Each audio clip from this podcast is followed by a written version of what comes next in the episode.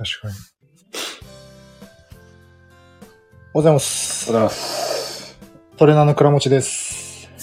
平野です。じゃあ今日も7時15分になりましたので、ライブでやっていきましょうか。今インスタとスタンド FM と両方で同時配信している感じになってます。で、今日は腸活についてやっていきましょうか。という前に、WBC 見てる。盛り上がってるよね、すごい。ですね。思った以上に。ね。サッカーのワールドカップの時もそうだったけど、やっぱは盛り上がるもんだね。い。ですね。面白い。そうあの、その時間サウナに行ったんですけど、うん。サウナの入ったのが多分8時過ぎぐらいで、はいはいはい。その時中は全然人いなかったんですよ。うん。だけど、あの、入り口付近のあの、まあ、ロロビーというか、はいはい。そこにはテレビがあって、みんああ。な野球見てるんですよ。いや、だろうね。だろうね、それね。サウナにテレビとかついてたらやばいだろうね。もうみんな出てこれなくなるよね。そこは幸いないところだった。静かにサウナ入れてよかった。確かに。8時ぐらいだと3回。3回ぐらい ?4? あ、そうです。3回ぐらいですね。3回ぐらいだよね。はいちょうど第3回。試合が動いてる時期ね。はいまあ、目離せないね、そこは。なんか、あのー、風呂場から一回出て水取ったりするときに、うんうんうん僕の方で声聞こえたりすると、盛り上がってる頃ね。あなんか動いたんだろうなとか思いながら。確かいやー昨日は面白かったけど、やっぱり、野球の面白いとことはい難しいところというか、そうですかなかね、試合時間長いのっていうのははい。そうなんですよね。難しいよね。あれはずっと見てられるから、ちょっとあれですね。好きな人はいいかもしれないけど、はいでもそれでも、まあちょっと、ね、中国戦もそうだったけど、はい少しぐだっとしちゃうと。一般の人にはこう、広まりづらいなっていうのは、うん。あと、後半になってきたら、あのー、接戦が多くなると思ううんん、これからはね、かもしれない。一次リーグはちょっと、若干しょうがない部分は。あるかもしれないね。ままでしょうか。確かに。まあ、そんな感じで、あと、あと2試合とりあえず。はい今日と明日もか。そうまあ、11時過ぎるとちょっとね、帰る人も大変だし。そうっすよね。なああんな遅くしてんのなんかいや、19時がちょうどゴールデンタイムとかじゃないのああ、テレビでで。うん。ああ、まあ、そうか。そうだね。まあ、しょうがないですよね。そこはもうやっぱりテレビ放送があると。はい。ドラマの枠を入ってましたね。そう、そう。昨日も。じゃあ、そんな感じで、はい。腸活についてお話を。していきましょうか。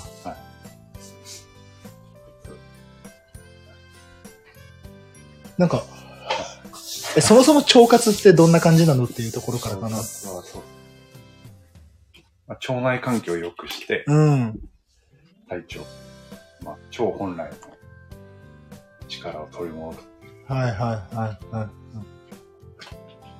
もう便秘な人とか、はまああとダイエットしてるのになかなか体重落ちないとか、そうですね。っていうところだね。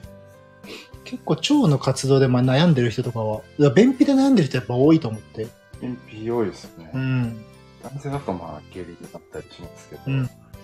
ままたちょっと違う、あれになるんですよ。悩みになります。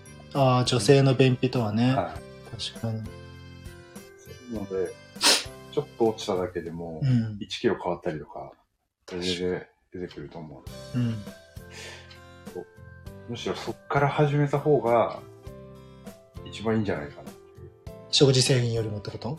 はい。まあ、運動、あ、うんうんうん。食事。まあ、腸活は結局食事だと思うので、うん。そこから始めちゃった方が、最初の成果が出やすいかなっていうのと、あとはその後の経過も絶対いいと思うんですよ。ああ、そうね。消化吸収っていう意味ではね。そうです。確かに。腸活、あと、メリットはこう、精神面うん。が安定するっていうのは絶対あると思うんですよね。おー、はいはい。ダイエットしたいっていう人なんかは、こう、まあ、低血糖とかイライラとか、うん。まあ、女性だと PMS とかのところがひどくなったりとか、うん。そういうのを、こう、セーブできるというか、なんかかなりそれって大きい。うんうんうんうん。絶対失敗する原因ってイライラから確かに。爆食いする。うん。その辺を、なんか初めのうちにこうセーブできるようなことをしておいて、で、そこからダイエットって入った方がう、ん。めちゃくちゃ効率いいってますよね。確かに。で、腸活で、なんかその、ホルモンバランスが安定するとかってこと？そうですね。はいははい。で、で腸がこう、脳に指令してる。い。うん。もうあの腸の状態がいい良ければいいほど正しくうん。指令がいくので、はいはい。で考えたら、まず初めにやってきる。確かに。そう、腸と脳って関係するって言うよね。そうですね。結構。腸から脳に指令が行くんだっけ？あの、環境が良ければ、ああ。状態から見て、まあ、体が取ったものを見て、うん。脳にホルモンの指令出すんですよね。ああ、べ、指令？えっと、これを出す、出せとか、ああ、はいはいはいはいはい。そういうのを出してくるんで、うん。なんか、その辺を、こう、できないままでやっちゃうっていうのは、うん。もったいないですよ。うんうんうん。脳、まあ結局、ね、体コントロールしてるのも全部脳だし、そうですね。脳に指令出すのも腸から行けばっていうところで、は脳から、まあ、それこそ幸福ホルモンとかセロトニンとかもね、い。そうです出てくるし、そういうところは関係するよね。腸活ってなんか、ね、食物繊維とかは乳酸菌ってイメージだよね。い。ですよね。まずそこが来ちゃいますよね。やっぱりそこ基本になってくるって感じ。また、売る側があ出しやすすいんでしょうね。い。はいはいはいはこういうのいいですよっていうの。い。うん。うん結局、そこからスタートしちゃうと、あれちょっと違うみたいあになることあるんです。はい。で、まず基本は腸活でここを押さえとけみたいな。あー。まあ、スタート地点を見極めないといけないですけど、お燃費の人だったら、うん。まず出さないとうん。いけないんで、うん。そこで、じゃあ食物繊維だって取って、うん。で、不溶性の食物繊維とか取ったりすると、うん不溶性って便の餌に、あの、餌じゃない、あの、元になる、かさ増しになるんで、より詰まりやすくなる。確かに。っていうことが起きちゃうんですよね。そう、あの、食物繊維の不溶性と水溶性ね。はいはいはいそこ見極めないとはい。難しいと思う。やっぱり食物繊維多いですよってだけでこう出てくるんで、確かそれがどっちなのかっていうのがわかんないといけないですよね。に。え、ちょっと不溶性と水溶性のは説明を。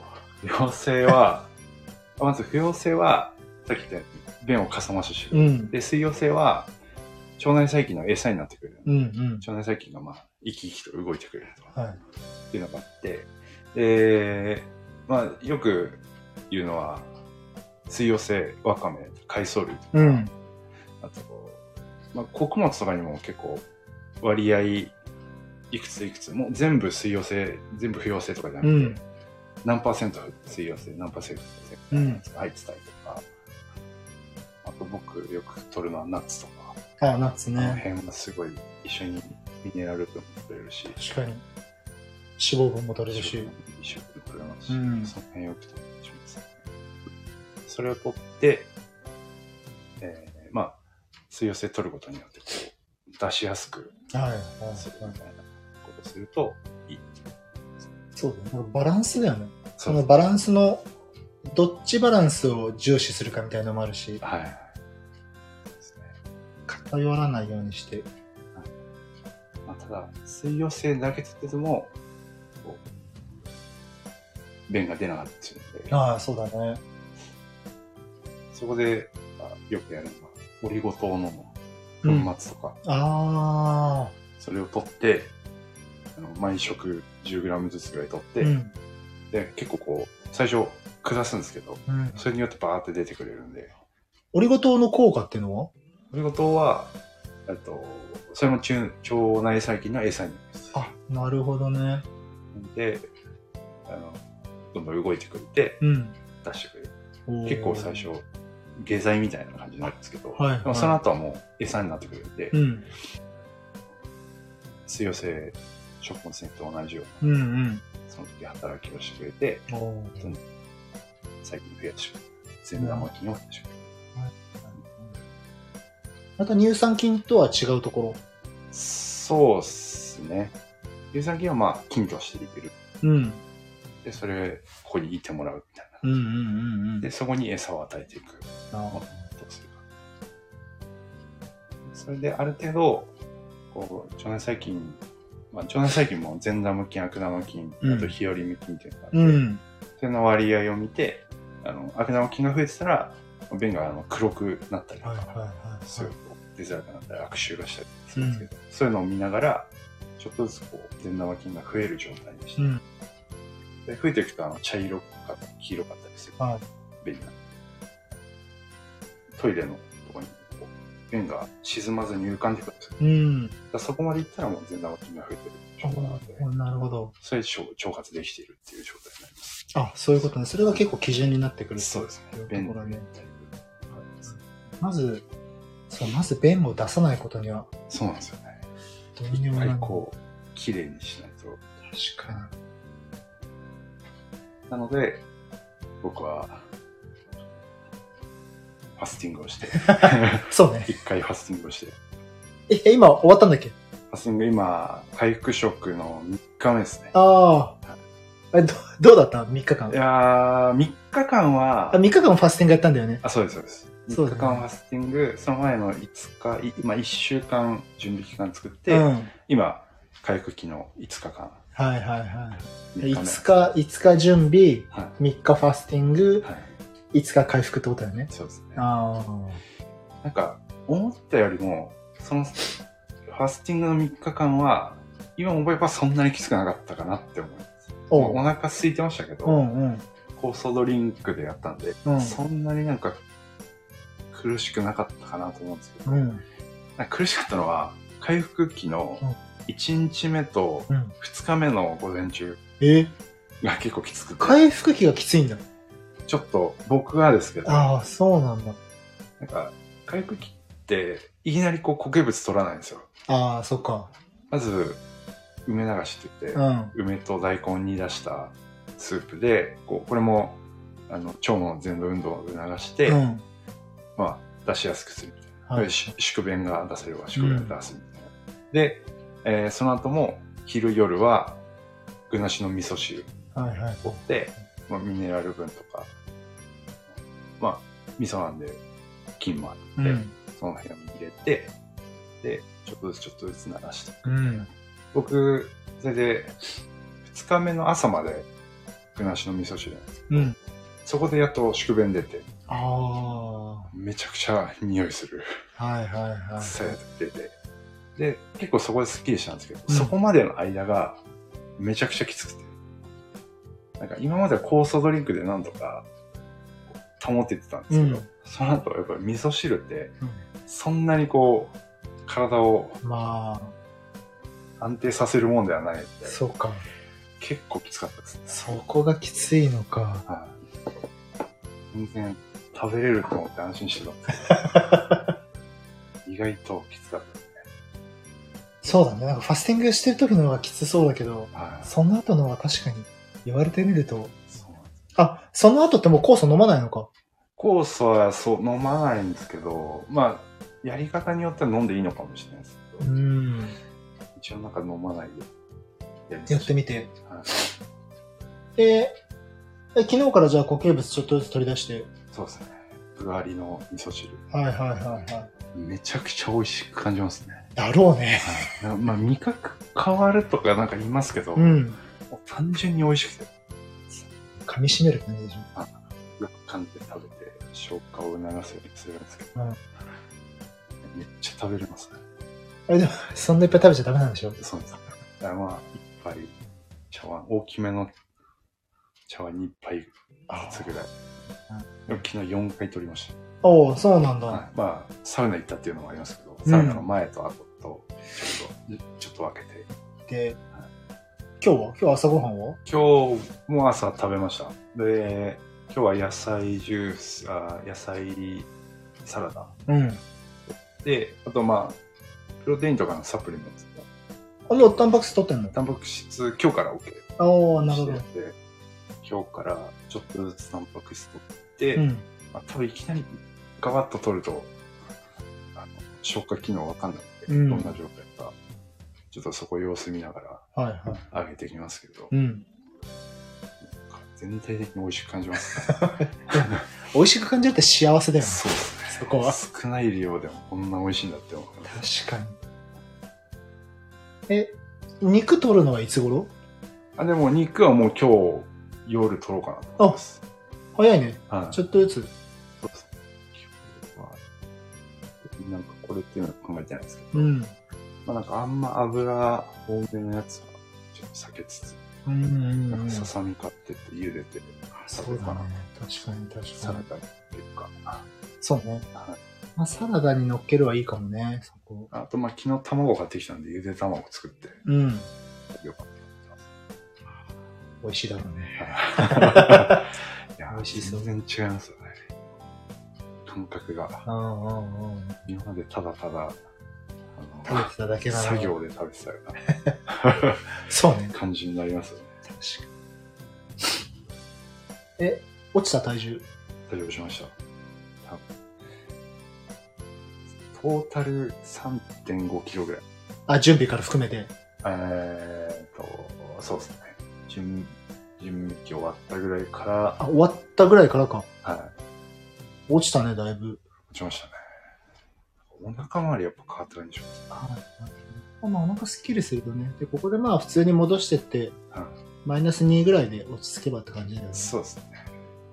体重を落とすことが目的よりも、腸を戻すってことが目的なんだよね。そうです。本来は。はい。今日ぐらいから、成長剤のうん。サプリメントとか、そういうのを買うおうサプリメント取った方がいいの？やりやすいかなっていうのと、うん。あとやっぱ最近結構流行りで酪酸菌っていうのがあ、酪酸菌ね、流行今っ。てて、うん。それを入れたいなと思って、入れてみたいなと思って、酪酸菌ってどんなえっと、作用？酪酸菌、なんだっけな、詳しくはしっかり覚えてないんですけど、うん。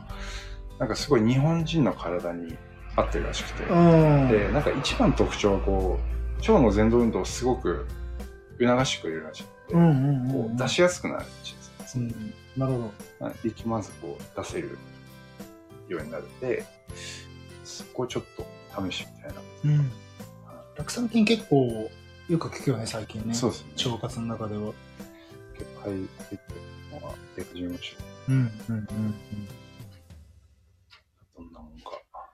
確かに。スティング、まあ、要は断食じゃんい。はい断食ってダイエット目的って考えることが多いけど、うんどっちかっていうと腸活をしてはい自然に落ちるっていう方が、そうその先をこう、良くする。はい、は整えるための、確か、ファーストステップい。うん。って感じがしますね。特に油物を取ってる人とかはい。は、そこで一回リセットしてっていう方が、はい。無理に糖質制限とかするよりも。そうですね。なんかこう、断食やる人たち、結構定期的にやる人たちは、年末年始の食べ過ぎた後とか、ん。お盆帰って食べ過ぎた後とか、ゴールデンウィークの後とか、その辺結構やってるらしくて、あそういうことね。まあ一回リセットして、そうです。そのタイミングやっぱり、腸が乱れてることが多い。で、確かそのタイミングでやるといいに。うん。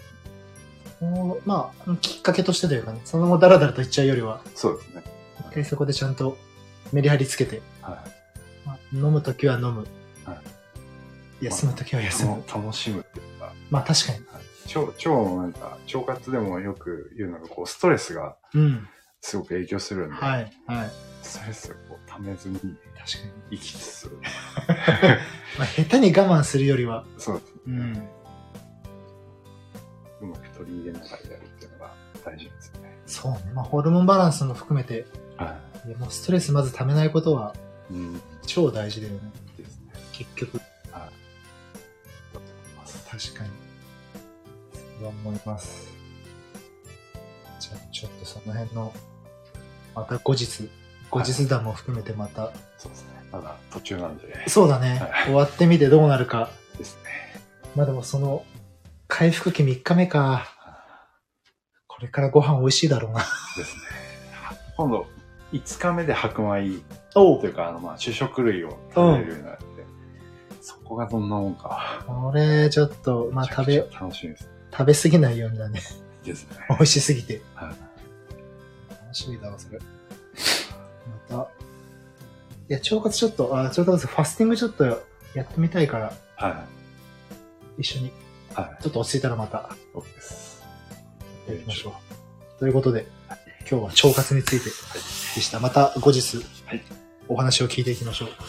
はい。ありがとうございました。ありがとうございました。